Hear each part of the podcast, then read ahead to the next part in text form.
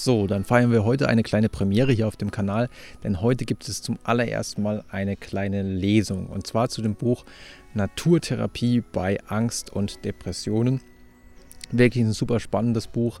Der Autor zugegebenermaßen ist ein bisschen komisch, liest irgendwie in jeder freien Minute nur Studien und schreibt dann Bücher darüber. Also ein absoluter Nerd, wenn ihr mich fragt.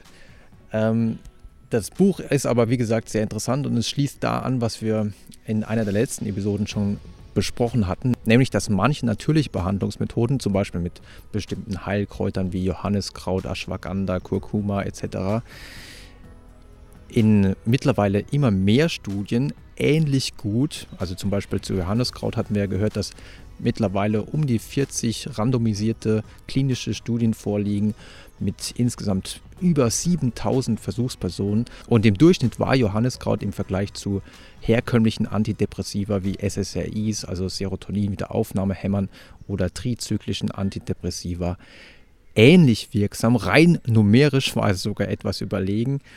Ähm, aber äh, statistisch signifikant war das nicht. Aber es gibt anscheinend wirklich natürliche Behandlungsmethoden, die ähnlich wirksam sind wie zum Beispiel herkömmliche Antidepressiva. Und daran anschließend kann man sich natürlich die Frage stellen, wenn solche Methoden ähnlich wirksam sind wie Antidepressiva, wie effektiv sind sie denn dann im Vergleich zum Beispiel zu Psychotherapie? Und genau mit dieser Frage beginnt dieses Kapitel.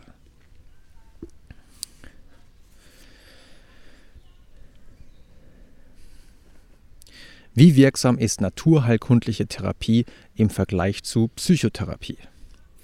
Manch einer wird jetzt vielleicht einwenden, mag ja sein, dass manche natürliche Arzneimittel ähnlich wirksam sind wie herkömmliche Medikamente, aber im Vergleich zu einer Psychotherapie haben sie doch keine Chance. Auch davon war ich lange Zeit selbst überzeugt, bis ich bei meinen Recherchen zum Buch Angst, was hilft wirklich auf eine Studie kanadischer Forscher stieß. Und das war die Studie von Cooley und Kollegen aus dem Jahr 2009. Wirklich eine absolut richtungsweisende Studie, weil sie durchaus gut gemacht war und dann viele Forscher mit großen Fragezeichen hinterlassen hat. Die Ergebnisse dieser Studie waren für mich tatsächlich so verblüffend, dass ich für einen kurzen Moment alle Sachlichkeit vergaß und mir zu dieser Studie die folgenden Worte notierte. Heilige Scheiße. Was ist denn das für eine krasse Studie? Die natürliche Heilmethode mit Ashwagandha war effektiver als die Psychotherapie. Also ich mache mir wirklich zu fast allen Studien, die ich dann später in einem Buch verarbeite oder die im Podcast diskutiert werden, mache ich mir solche Notizen. Normalerweise sind die relativ seriös. In dem Fall war ich wirklich sehr überrascht über das Ergebnis dieser Studie. Aber der Reihe nach. Wie war der genaue Ablauf der Studie? Die Forscher verteilten 81 Versuchspersonen mit mittleren bis starken Ängsten per Zufall, also randomisiert, auf zwei Versuchsgruppen. Die erste Gruppe war die Naturheilkundegruppe. Diese Gruppe erhielt über einen Zeitraum von zwölf Wochen jeweils 30 Minuten pro Woche Beratungssitzungen bei einem naturheilkundlich geschulten Arzt. Also zwölf mal 30 Minuten pro Woche Behandlung ist jetzt wirklich nicht so wahnsinnig viel, kann man durchaus mal machen. Wenn man zum Beispiel an sehr starken Ängsten leidet, ist das den Aufwand auf jeden Fall wert. Im Rahmen dieser Sitzungen trainierten die Probanden eine Zwerchfellatmung und erhielten eine umfassende individuelle Lebensstil- und Ernährungsberatung.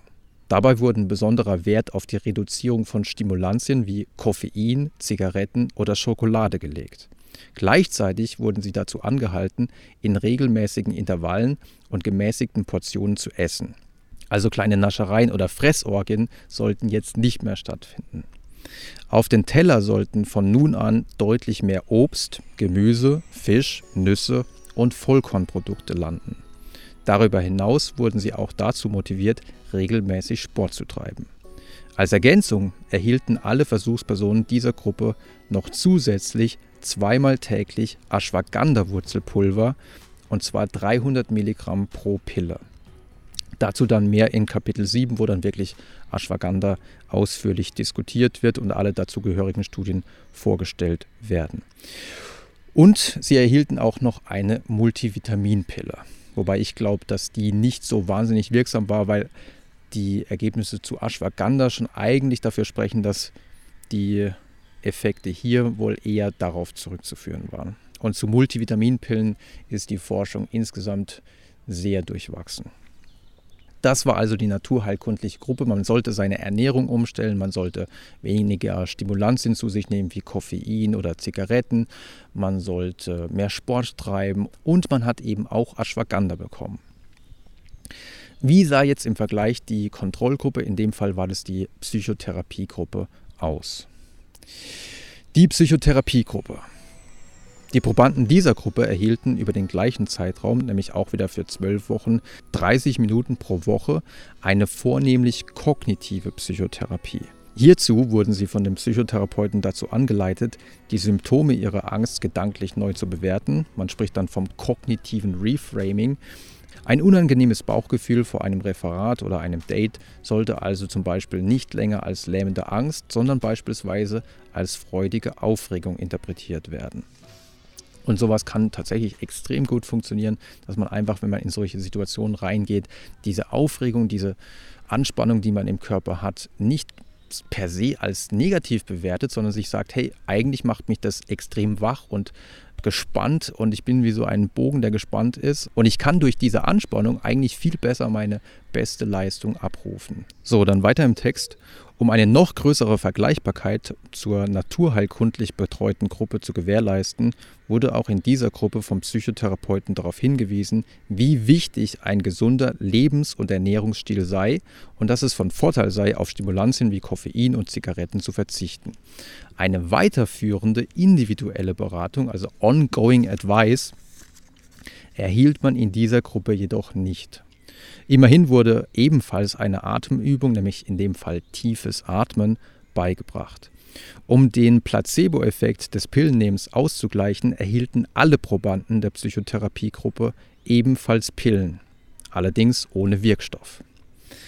Also, jetzt haben wir hier die beiden Gruppen. Die eine Gruppe wurde naturheilkundlich beraten von einem Naturheilkundearzt, der gesagt hat, ja, versuch mal deine Ernährung umzustellen, versuch mal mehr Nüsse zu essen, versuch mehr Vollkornprodukte, mehr Obst und Gemüse zu essen, versuch auf Stimulantien zu verzichten wie Koffein und Zigaretten, mach mehr Sport und äh, versuch die Zwerchfellatmung zu trainieren und nimm noch diese Ashwagandha-Pillen und die Multivitaminpillen. Auf der anderen Seite haben wir die Psychotherapiegruppe, die im gleichen Zeitraum, also auch für zwölf Wochen a 30 Minuten behandelt wurde und mit der man vor allem eine kognitive Therapie durchgeführt hat.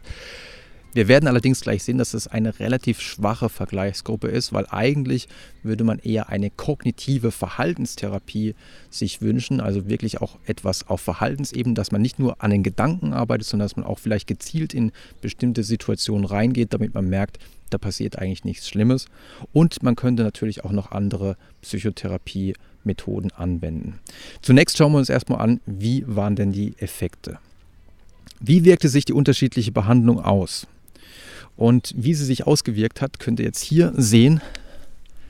Ich hoffe, man kann es sehen. Wenn man das jetzt nicht sehen kann, werde ich das einfach dann später ähm, das Originalbild dann drüber legen. Und man sieht hier auf jeden Fall, dass bereits nach vier Wochen die Angst deutlich nachgelassen hatte in beiden Gruppen, allerdings rein numerisch nicht signifikant. Aber rein numerisch war der Effekt in der Naturheilkundegruppe hier schon etwas größer. Auch nach acht Wochen war er etwas größer und nach zwölf Wochen, also zum Ende der Behandlung, hatten die Versuchspersonen der Naturheilkundegruppe tatsächlich deutlich weniger Angst als die Versuchspersonen der Psychotherapiegruppe. Und das steht dann auch nochmal im Text. Wie in Abbildung 2.1 zu sehen ist, ging die Angst in beiden Gruppen deutlich zurück. Allerdings war der Rückgang der Angstsymptome bei den naturheilkundlich behandelten Probanden zumindest in dieser Studie deutlich stärker als bei den psychotherapeutisch behandelten Probanden. Denn während in der Psychotherapiegruppe nach der zwölfwöchigen Behandlung die Angst bei 30,5 Prozent der Probanden signifikant zurückgegangen war, war dies bei sogar 56,5 Prozent der naturheilkundlich behandelten Versuchspersonen der Fall. Also wirklich ein relativ solider Effekt zugunsten der naturheilkundlichen Behandlung. Aber damit nicht genug, denn während die Psychotherapie nur dabei half, Ängste abzubauen, hatte die ganzheitliche Veränderung des Ernährungsstils und des Lebensstils in Kombination mit dem Ashwagandha- und Multivitaminpräparat der naturheilkundlich behandelten Gruppe eine Vielzahl weiterer positiver Effekte. denn die Versuchspersonen berichteten ebenfalls von deutlich geringerer subjektiver Müdigkeit. Sie fühlten sich weniger physisch erschöpft. Sie hatten das Gefühl, dass sie sich besser konzentrieren konnten. Und sie berichteten auch insgesamt von deutlich höherer Gesundheit und Vitalität, was eigentlich nicht so verwunderlich ist, weil wenn man eben auch noch mehr Sport macht, wenn man sich gesünder ernährt, wenn man vielleicht auch, vielleicht sind auch Effekte auf das Ashwagandha zurückzuführen gewesen, was auch wirklich äh, in manchen Studien auch noch weitere positive Effekte hatte, nämlich nicht nur, dass die Angst zurückging. Also insofern ist es nicht verwunderlich, aber natürlich trotzdem sehr spannend zu sehen, dass das hier einen ganzheitlicheren Effekt hatte, dass die Menschen sich insgesamt wohler fühlten im Vergleich zu einer reinen Psychotherapie, wo man eben nur versucht hat, negative Gedanken umzudeuten und vielleicht auch zu hinterfragen, wie realistisch manche Ängste sind, wie zum Beispiel, dass man mit einem Flugzeug abstürzt oder dass man an einer Supermarktkasse eine Panikattacke hat oder dass man irgendeine Erkrankung bekommt. Wenn man da Statistiken vorlegt, zum Beispiel als Therapeut, was ähm, die Absturzraten zum Beispiel von Flugzeugen angeht. Das kann durchaus schon mal was bringen, aber ist eben nur in Anführungsstrichen eine Arbeit auf einer Ebene und führt natürlich nicht zwingend, wie jetzt zum Beispiel hier die, äh, die umfassende Umstellung des Lebensstils zu weiteren positiven Effekten, die, wie zum Beispiel eine bessere Konzentration oder weniger Erschöpfung und Müdigkeit. Dabei geben die Autoren der Studie zu bedenken, dass sie ja noch nicht mal eine superlative naturheilkundliche Intervention durchgeführt hätten, sondern lediglich eine typische, was natürlich nahelegt, dass sogar noch Luft nach oben war. So beeindruckend diese Ergebnisse auch sein mögen, so muss man doch beachten, dass die in dieser Studie durchgeführten Psychotherapiesitzungen der Kontrollgruppe mit 30 Minuten vergleichsweise kurz ausfielen und Psychotherapiesitzungen in der Regel ca. 50 bis 60 Minuten dauern oder manchmal auch etwas länger.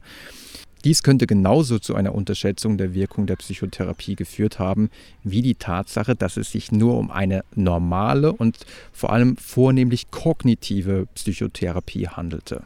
Also wie gesagt, normalerweise führt man bei Ängsten eher eine kognitiv-behaviorale Therapie durch, eine kognitive Verhaltenstherapie. Man erarbeitet gleichzeitig auf kognitiver Ebene neue Bewertungsmuster, führt aber auch Verhaltensexperimente durch und geht zum Beispiel dann mit ähm, Patienten, die an Agoraphobie leiden, äh, an eine Supermarktkasse oder in einen Bus wo sie dann merken, ich kann diese Situation aushalten, selbst wenn ich eine Panikattacke habe, passiert eigentlich nichts Schlimmes. Oder man geht mit Menschen, die eine soziale Angst haben, ähm, auf die Straße und spricht irgendwelche fremden Leute an oder lässt ihnen ein kurzes Referat halten oder bittet sie, schwierige Telefonate zu führen. Und auch hier wird dann gelernt, ich kann diese Angst aushalten und es passiert eigentlich nichts Schlimmes. Aber man hätte auch noch andere Psychotherapieformen durchführen können. Und jetzt wieder zurück zum Text. Hätte man zum Vergleich beispielsweise eine moderne ACT-Therapie, nämlich eine Akzeptanz- und Commitment-Therapie oder gar eine metakognitive Therapie durchgeführt, wären die Ergebnisse womöglich anders ausgefallen. Zudem wurden beide Interventionen von unterschiedlichen Personen durchgeführt, nämlich einmal von einem Psychotherapeuten mit fünf Jahren Erfahrung und zum anderen von einem naturheilkundlichen Doktor mit vier Jahren Berufserfahrung. Und da könnte ich mir zum Beispiel auch vorstellen, dass der Doktor ähm, einen weißen Kittel anhatte, was eventuell auch wieder zu einem Placebo-Effekt geführt haben könnte. Und somit ist es nicht auszuschließen, dass einer der beiden deutlich überzeugender und charismatischer auftrat, wodurch Placebo-Effekte möglicherweise verstärkt wurden. Trotz aller berechtigten Bedenken und Verteidigungsversuche von Psychologenseite waren die Ergebnisse dieser im Jahr 2009 publizierten Studie so bemerkenswert, dass selbst renommierte Forscher diese alternativen Verfahren nicht länger ignorieren konnten und selbst begannen, zahlreiche Studien durchzuführen. Diese Entwicklung ist sehr begrüßenswert, denn in der Forschung gilt, eine Studie ist keine Studie. Insbesondere unerwartete Ergebnisse müssen von mehreren Forschungsgruppen repliziert, also wiederholt werden. Gerade wenn Untersuchungen nur mit geringen Versuchspersonen und methodischen Schwächen durchgeführt werden, bedarf es vieler weiterer methodisch besserer Studien, um die Ergebnisse abzusichern. So viel also zu diesem kleinen Kapitel, in dem eine naturheilkundliche Methode wirklich mit Psychotherapie verglichen wurde, wobei, wie gesagt, die Psychotherapie hier schon etwas schwach war. Also man hätte da sicherlich mehr machen können. Nichtsdestotrotz waren die Ergebnisse wirklich sehr spannend. Vor allem eben auch die Tatsache, dass die naturheilkundliche Methode nicht nur dazu führte, dass man weniger Angst hatte, sondern dass man auch noch insgesamt sich wohl besser fühlte. Also, dass man das Gefühl hatte, ja, ich fühle mich jetzt wieder fitter, ich fühle mich jetzt wacher, ich, kann mich sogar jetzt besser konzentrieren. Nichtsdestotrotz ist natürlich jetzt klar, was für Studien man in der Folge braucht, weil hier wurden ja viele einzelne Methoden zusammen angewandt und das dann in einen Topf reingeworfen. Man hat Ashwagandha gegeben, man hat die Ernährung umgestellt, man hat Sport gemacht.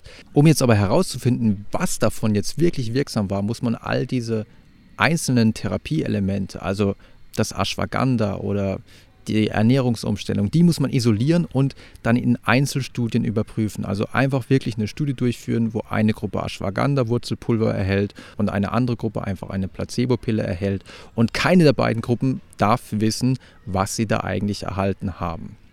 Und man kann auch noch einen Schritt weiter gehen und dann die einzelnen Behandlungsmethoden auch noch vergleichen mit zum Beispiel herkömmlichen Antidepressiva. Und genau solche Studien werden dann im weiteren Verlauf des Buches sehr genau diskutiert und es wird natürlich auch auf Nebenwirkungen von manchen Behandlungsmethoden eingegangen und auch die Frage diskutiert, ja, wie soll man das eigentlich, wenn man das anwendet, wie sollte man das eigentlich dosieren? Also wie viel sollte man denn jetzt von dem Ashwagandha, was ja nebenbei schon seit Ewigkeiten in der ayurvedischen Heilkunst eingesetzt wird, wie viel sollte man jetzt davon eigentlich nehmen und wie lange sollte man es nehmen? All diese Fragen habe ich versucht in dem Buch zu beantworten. Ähm, wenn ihr so lange zugehört habt, jetzt noch eine schöne Nachricht für euch. Wir haben noch ein Rezensionsexemplar übrig. Also wenn ihr Interesse habt, dann schreibt mir einfach nochmal hier unter das Video oder schreibt mir äh, an mail.psychologiederschule.de, wenn ihr jetzt im Podcast zugehört habt. Und dann wird dieses eine Exemplar sicherlich auch noch einen neuen Besitzer finden. Das soll es mal für heute gewesen sein. Ich hoffe, ihr fandet es interessant. Wenn ihr findet, dieses äh, Format mit der Lesung ist eigentlich ganz spannend, dann schreibt auch mal unter das Video, wie ihr das fandet. Und vielleicht können wir dann mal vielleicht auch zu älteren Büchern, wie zum Beispiel das manipulierte Gehirn oder die Macht der Situation, mal eine kleine Lesung, zumindest ab und zu mal hier durchführen. Das war es auf jeden Fall. Vielen Dank fürs Zusehen, fürs Zuhören. Und wenn ihr wollt, sehen wir uns gerne beim nächsten Mal wieder.